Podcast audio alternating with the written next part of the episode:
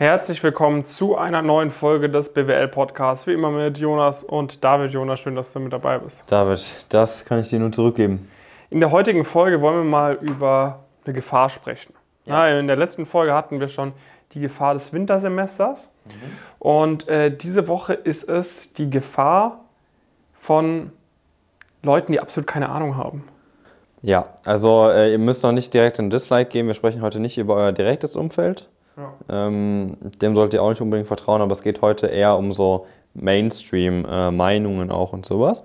Ähm, und je nachdem, wie du aufgewachsen bist, bezieht sich das dann ehrlicherweise auch auf das, das familiäre Umfeld teilweise. Äh, und da würden wir mal so ein bisschen mit der persönlichen Situation vielleicht, vielleicht anfangen, weil das haben wir beide auch äh, erfahren. Ne? Also äh, ich kenne das ja auch zum Beispiel von mir selbst. Ne? Ähm, generell, ich glaube, meine, meine Eltern waren immer relativ zufrieden damit, was ich so notentechnisch und so weiter äh, gemacht habe, äh, weil das auf, immer auf einem sehr guten Niveau war und sie das vielleicht auch teilweise von sich selbst nicht unbedingt immer, immer kannten. Mhm. Das heißt, der Anspruch war jetzt auch nicht so hoch. Ne? Also es war jetzt nicht so, wenn man irgendwie mal eine schlechte Note geschrieben hat, dass man dann irgendwie also habe ich jetzt keinen Ärger bekommen oder sowas. Ich habe einmal, ich hatte einmal in meinem Leben eine richtig schlechte Note und die habe ich gar nicht getraut, zu Hause zu zeigen, aber es war dann gar nicht schlimm. Das wurde dann irgendwann, wurde es über irgendeinen Elternabend, äh, haben die es mitbekommen, aber es war gar nicht schlimm. Ähm, das heißt, bei mir war es irgendwie so, ich hatte nie etwas, worüber ich rüberspringen muss, sozusagen. Ich bin schon immer höher gesprungen, als die Erwartung wäre. Genau, so also das heißt, so es gibt auf der einen Seite diese Erwartungsebene ne, und die ist von dem Umfeld, je nachdem, ist es auch teilweise oft kulturell abhängig oder sowas, ist das halt, kann ja auch relativ gering sein. Ne? Das sollte man irgendwie für sich äh, nicht unbedingt mitnehmen, ja. ähm, sondern es ist absolut fein, wenn man an sich selbst auch höhere Erwartungen hat und sich nicht damit zufrieden gibt. Und gewisse Glaubenssätze muss man nicht unbedingt adaptieren. Ja. Ja, also beispielsweise, ähm, dass alle Banker schlecht sind oder sonst was. Ne? Oder dass äh, man nur Geld reich werden kann, wenn man anderen Leuten was wegnimmt solche Sachen. Oder durch Lotto spielen. Oder durch Lotto spielen oder so.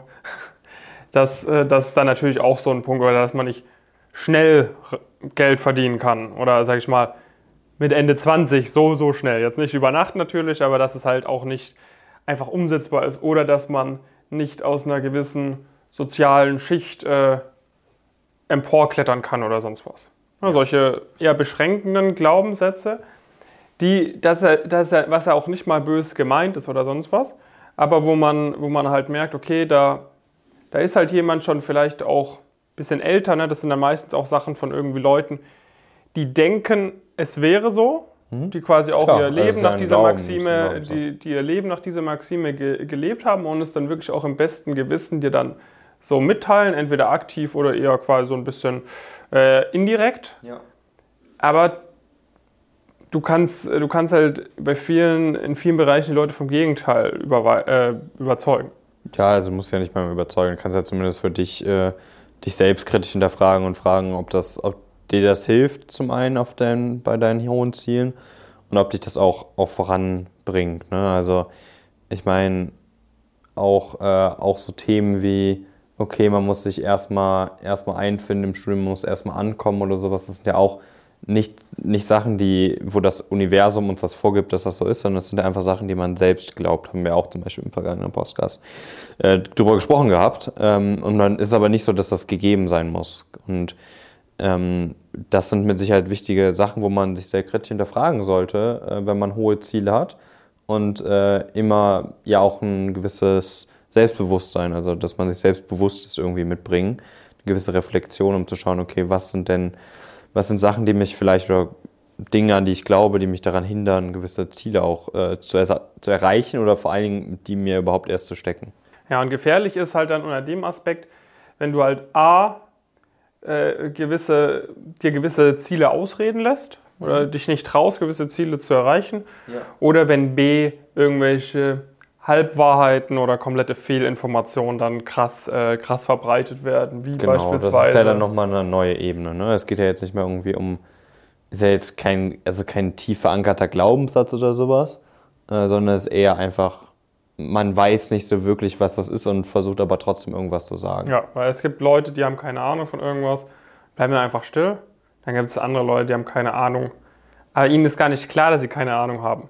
Und wenn du selber noch an so einem Punkt bist, wo du A, vielleicht noch in einer Phase bist, wo du dich ein bisschen davon beeinflussen lässt, oder B, womöglich es auch nicht einordnen kannst, mhm. ob die Person Ahnung hat oder nicht, oder C, vielleicht sogar denkst, dass sie Ahnung hat, ja. wegen irgendeinem Autoritätssignal oder sonst was, dann ist das halt ein bisschen suboptimal.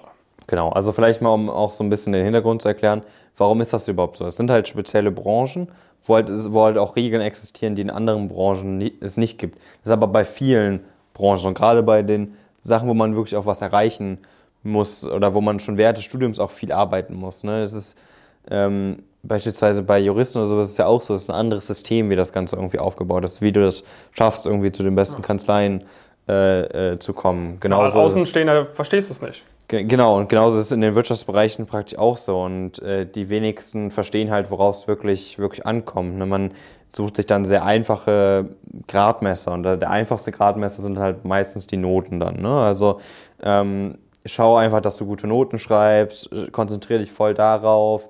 Nee, geh jetzt mal nicht zu dem Workshop oder sowas, sondern guck einfach, dass du den Stoff gut mitbekommst, äh, dass du zu den Vorlesungen gehst, um da auch aufmerksam dabei zu sein. Ähm oder, oder beispielsweise, ja, auch warum, warum arbeitest du denn so viel, warum machst du denn so viel Praktika? Der und der äh, Sohn von meiner Freundin, der studiert an der FH, der macht auch BWL und der hat auch so gute Noten, der hat so viel Zeit, seine Eltern zu besuchen und Urlaub zu machen. So, so Sachen, ne? Das ist dann halt ein bisschen. Genau, also da werden halt, da werden halt Sachen, also äh, zum Beispiel bei den Kriterien oder bei dem, was man mitbringen muss, ist es halt auch so, dass die meisten, dass die Leute das halt einfach leider nicht wissen und dadurch dann sich auf falsche Sachen auch konzentrieren, wenn man darüber spricht, zum Beispiel wie, wenn es darum geht, wie, kommen, wie weit ist man schon gekommen im Studium. Klar, man kann jetzt x Semester studiert haben oder so, man kann auch seine Bachelorarbeit abgegeben haben, aber letztendlich ist das eigentlich nicht das, das, was zählt. Also nur weil das Leute irgendwie besonders gerne nachfragen und auch eine andere Wertschätzung dafür haben, zum Beispiel, dass du im Studium weiterkommst, heißt es das nicht, dass du das so teilen solltest. Und wie gesagt, die große Gefahr ist oft zum Beispiel bei Noten versus Praktika. Also ich kenne das von mir selbst auch. Ne? Also meine Eltern haben sich immer viel mehr darüber gefreut, als ich gewisse Noten geschrieben hatte oder gewisse Schnitte erreicht hatte, als wenn ich ein Praktikum bei Roland Berger, bei BCG oder noch schlimmer dann später im Private Equity gemacht habe. Weil der war auch einfach, also sie wussten ja auch einfach nicht, ähm, was es ist. Bei mir war es dann zum Glück nicht so, dass sie irgendwie gesagt haben, nee, mach das nicht, konzentriere dich auf deine Noten oder, äh, oder sowas, sondern äh, die haben das dann schon irgendwie auch verstanden. Ich habe auch immer versucht, das, das zu erklären, aber es gibt ja wiederum andere Leute, die die übernehmen das dann auch und äh, glauben das dann teilweise auch selbst so ein bisschen, dass das halt so ist. Aber die, die Währung zum Beispiel vom BWL-Studium sind halt einfach die, die Praktika. Ne? Und dann, das hast du zum Beispiel gerade gesagt, das ist ja auch so ein generelles Unwissen über die Branche. Ne? Dann gibt es halt zum Beispiel Leute, die sagen, ja, aber der und der arbeitet ja auch in der Unternehmensberatung. Mhm.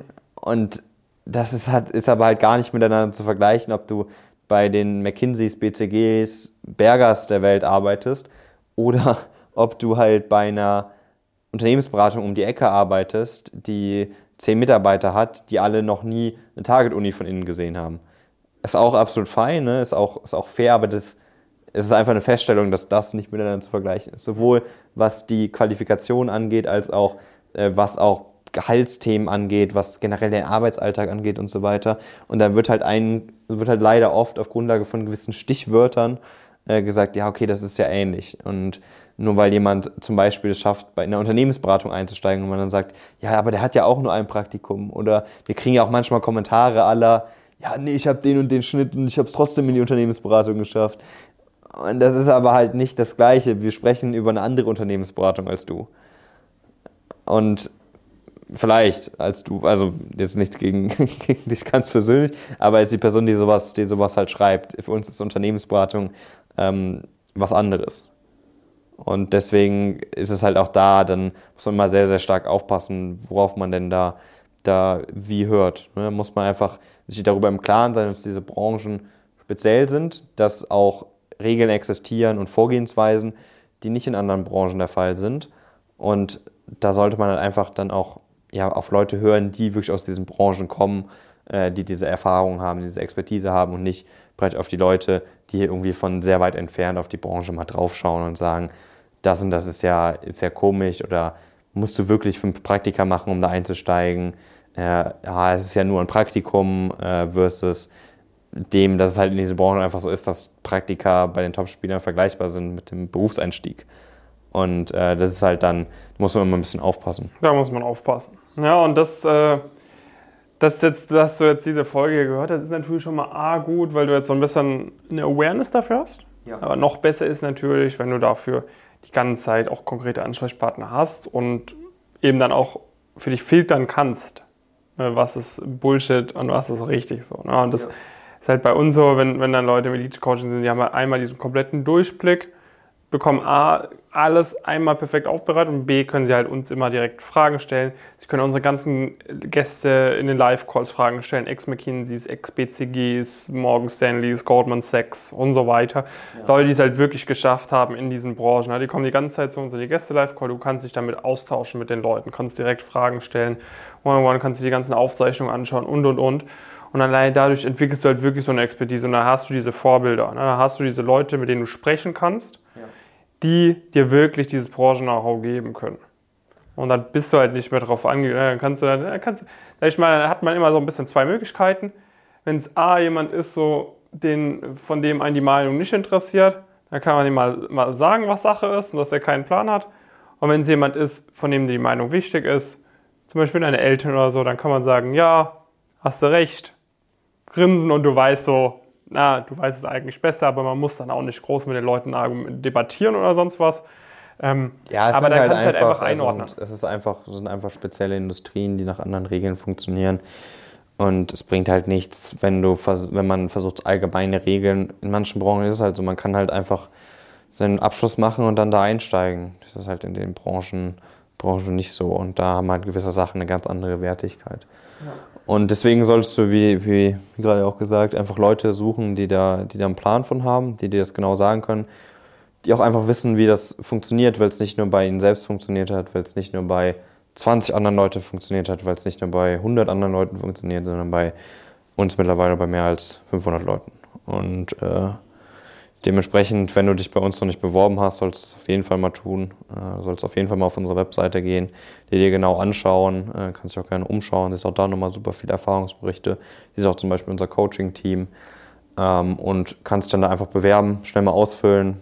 In der Regel, wenn du die Ziele hast, Strategieberatung, Investmentbanking, Private Equity, solltest du dann auch ein Vorgespräch ausmachen können. Im Rahmen von dem Vorgespräch schauen wir, ob das grundsätzlich passen kann, äh, ob du auch die Motivation mitbringst, ob du nicht einfach so in die Branche willst, sondern ob du auch wirklich ja, zu dem, zum, also Vollgas geben willst, den besten Spielern potenziell auch möchtest. Und dann, wenn das immer noch passt, schauen wir uns in der Status Quo-Analyse mal einmal genau dein Profil an, schauen, was sind denn die Sachen, an denen musst du vielleicht nochmal arbeiten. Und je nachdem arbeiten wir dann eventuell, äh, wenn es von beiden Seiten noch passt, äh, zusammen. Ja. Genau an diesen Punkten und erreichen gemeinsam dann sehr ambitionierte äh, Ziele, wie mit vielen anderen dann vor dir auch zu diesem Zeitpunkt. Genau, das war's mit diesem Video oder dieser Podcast-Folge. Schön, dass du ja. mit dabei warst. Wir freuen uns auf deine Bewerbung. Und ähm, schön natürlich einen Daumen hoch geben auf YouTube. Dann bis, bis zur nächsten Folge.